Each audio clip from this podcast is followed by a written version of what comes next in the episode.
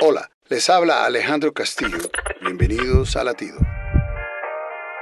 Había estado en espera por más de 20 minutos, 20 minutos. Su llamada es muy importante para nosotros. Podría escuchar claramente el latir de mi corazón. Contesta, contesta, contesta. Por fin, una voz amable respondió y pude respirar profundamente.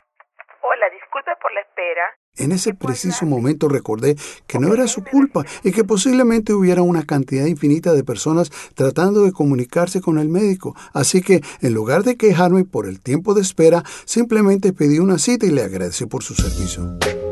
Cuando colgué, mi esposa me miró sorprendida porque no había explotado de ira, sin darme cuenta la disciplina espiritual en la que había venido fallando en esa semana se había hundido.